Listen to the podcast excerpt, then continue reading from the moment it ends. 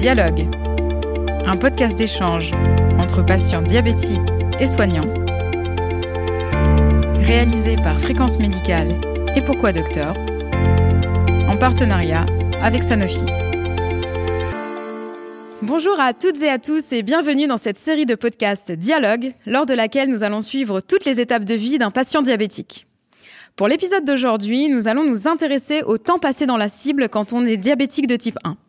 Et pour en parler, je reçois aujourd'hui le docteur Chloé Amouyal, diabétologue à la Pitié-Salpêtrière.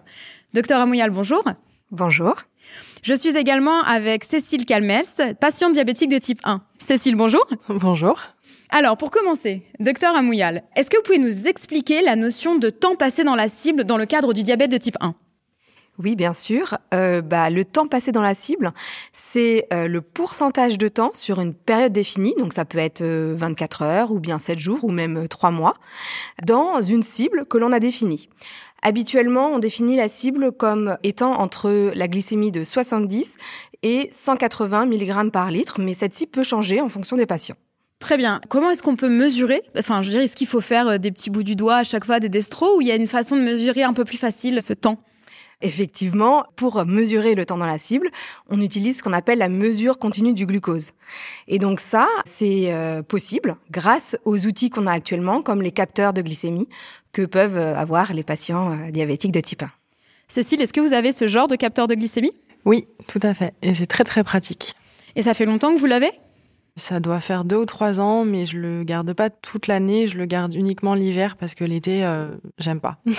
D'accord. Et est-ce que ça vous a permis de changer des choses dans la prise en charge de votre diabète, d'avoir ce petit capteur? Oui, je prends beaucoup plus souvent ma glycémie, enfin j'essaye, et euh, c'est beaucoup plus pratique parce que mon téléphone je l'ai toujours avec moi, donc dans mon lit, euh, dans la salle de bain, n'importe quand, je peux je peux me scanner, j'ai plus besoin de sortir le dextro, me piquer me faire mal. Oui, je comprends. donc voilà. Et donc, euh, docteur Amouyal, ce temps dans la cible, euh, qu'est-ce qui vous apporte, vous, en tant que diabétologue, pour la gestion de la maladie de vos patients? C'est euh, très intéressant. En fait, on peut dire que c'est un outil supplémentaire par rapport à, aux outils classiques que l'on a pour mesurer, enfin pour estimer l'équilibre du diabète, comme euh, bah, l'hémoglobine glyquée, qui euh, est un paramètre qui nous permet d'estimer l'équilibre, enfin la moyenne des glycémies sur les trois derniers mois. Mais on peut pas, avec l'hémoglobine glyquée, accéder à ce qu'on appelle la variation de la glycémie, alors que cette notion de temps dans la cible nous permet d'accéder à ce paramètre. Alors je m'explique pourquoi je dis qu'on peut, avec le temps dans la cible, voir la variation de la glycémie parce que comme je vous ai dit, le temps dans la cible, donc on définit une cible, donc en général donc 70 180, mais ça nous permet aussi de voir si on est en dessous de la cible ou si on est au-dessus de la cible et combien de temps on est, donc le pourcentage du temps, dans ces périodes-là. Et donc du coup, ça nous permet d'être plus précis dans l'équilibre ou en tout cas la variation des glycémies, que ce soit dans la journée ou sur les 7 jours ou sur les 3 mois qui ont précédé euh, la période à laquelle on regarde c'est quelque chose sur lequel on peut agir. Par exemple, si vous avez un patient, qui, une patiente d'ailleurs, qui arrive et qui n'est pas, qui n'a pas un bon pourcentage de temps dans la cible, c'est quelque chose que vous pouvez régler. Alors, tout à fait. En fait, c'est ce paramètre est très utile si on le regarde. Oui, donc bien si le patient, mais également le patient et le médecin, parce que ce qui est, euh, à mon sens, le plus utile, c'est que il y ait une communication, c'est qu'on discute dessus justement. Euh, et donc oui, effectivement, quand on regarde ce paramètre, donc ensemble, le patient, le médecin euh, ensemble, ou le patient tout seul, eh ben euh, ça, ça peut nous permettre de modifier le traitement. Je vous donne un exemple euh, concret.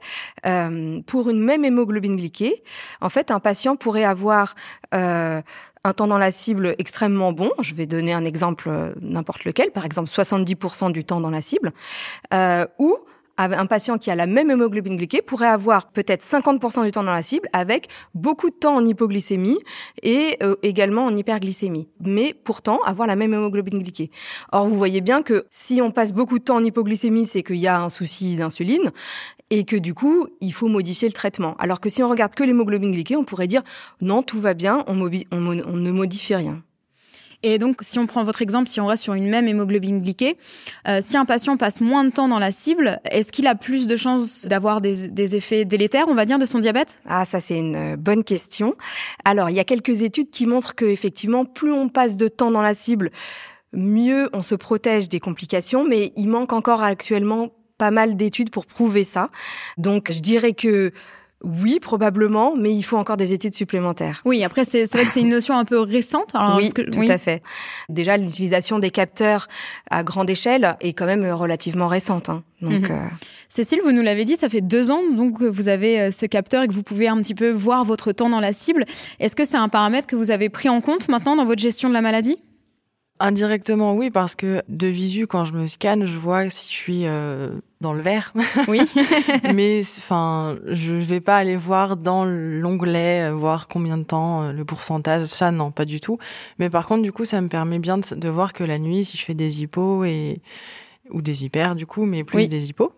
oui, ça permet de gérer un peu oui, voilà, visuellement, on voit bien, c'est très clair. Ça permet de mieux appréhender peut-être l'arrivée d'une hypoglycémie. Oui. Et du coup, c'est votre médecin, j'imagine, qui lui ou elle regarde, euh, regarde le, pourcentage. Tout à fait. Tout à fait. Donc, euh, classiquement, quand vous avez des patients qui viennent, vous regardez le, euh, le pourcentage dans la cible. Tout à fait. On regarde ensemble. Moi, j'aime bien regarder euh, avec euh, les patients, leur montrer et leur expliquer et leur proposer des changements. Mais le, la proposition vient parfois et même souvent des patients eux-mêmes. Hein. Je leur demande qu'est-ce qu'ils pensent changer et, euh, et, voilà. Et puis parfois, les derniers outils nous permettent également de le regarder à distance. il y a des plateformes sur lesquelles on peut regarder. C'est bien, mais encore une fois, c'est utile s'il y a une communication entre le médecin et, et le patient je pense que nos auditeurs et auditrices suivent nos podcasts. Effectivement, communication, ça a l'air d'être le mot d'ordre dans beaucoup de domaines euh, dans le diabète. Moi, j'aurais une dernière question peut-être sur les traitements ou les thérapeutiques à mettre en place, l'insulinothérapie peut-être à mettre en place pour euh, améliorer le temps dans la cible. Est-ce que le temps dans la cible, en tout cas, aide à choisir euh, de meilleures insulines ou de meilleures stratégies d'injection? Oui, tout à fait. C'est d'ailleurs souvent là-dessus qu'on se base en regardant les courbes, en regardant le temps dans la cible. Et grâce à ça, on propose un changement de traitement. On propose ensemble en communiquant. S'il y a une pompe, par exemple, comme chez Cécile, on peut proposer de modifier les bases et euh, les débits de base, ou bien euh, de modifier euh, les bolus ou les ratios des bolus, ou s'il n'y a pas de pompe ou des stylos, peu importe, ça revient exactement au même. Ça peut nous permettre éventuellement de changer de type d'insuline, notamment pour les stylos. Il y a différents types d'insuline qui existent enfin, actuellement. Et donc, on peut effectivement proposer des insulines ultra rapides dans certains cas. Oui, c'est effectivement en fonction du, du, patient. Du patient. oui. Pour finir, j'ai une petite tradition. Je demande un petit mot de conclusion à chacune pour les patients diabétiques et leur entourage d'ailleurs qui pourraient nous écouter et leur médecin, leur entourage à la fois familial mais aussi médical. On va commencer avec vous peut-être, docteur Amouyal Merci. Donc moi, comme vous l'avez dit, le maître mot, je pense que c'est la communication. Donc le temps dans la cible, c'est un outil euh, extrêmement utile si euh, il est regardé entre le médecin et également le patient et qu'il y a une communication entre eux pour euh, modifier la thérapeutique. Cécile, je vous laisse le mot de la fin pour pour pour conclure ce podcast. Merci.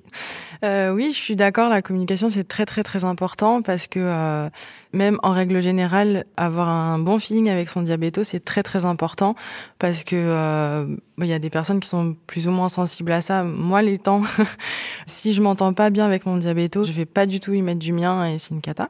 Donc du coup, la communication, c'est très très important et trouver quelqu'un qui nous correspond, c'est c'est super important. Oui, je pense que vous avez raison. Et euh, un petit, une petite conclusion peut-être sur le temps dans la cible. Est-ce que ça vous a, euh, enfin, par rapport à avant, où il n'y avait pas encore ce paramètre? Oui, oui, oui, ça, ça aide à mieux, mieux cerner les, les petites choses à modifier. Et oui, oui, ça, ça aide beaucoup. C'est sur ce beau message que nous terminons notre podcast.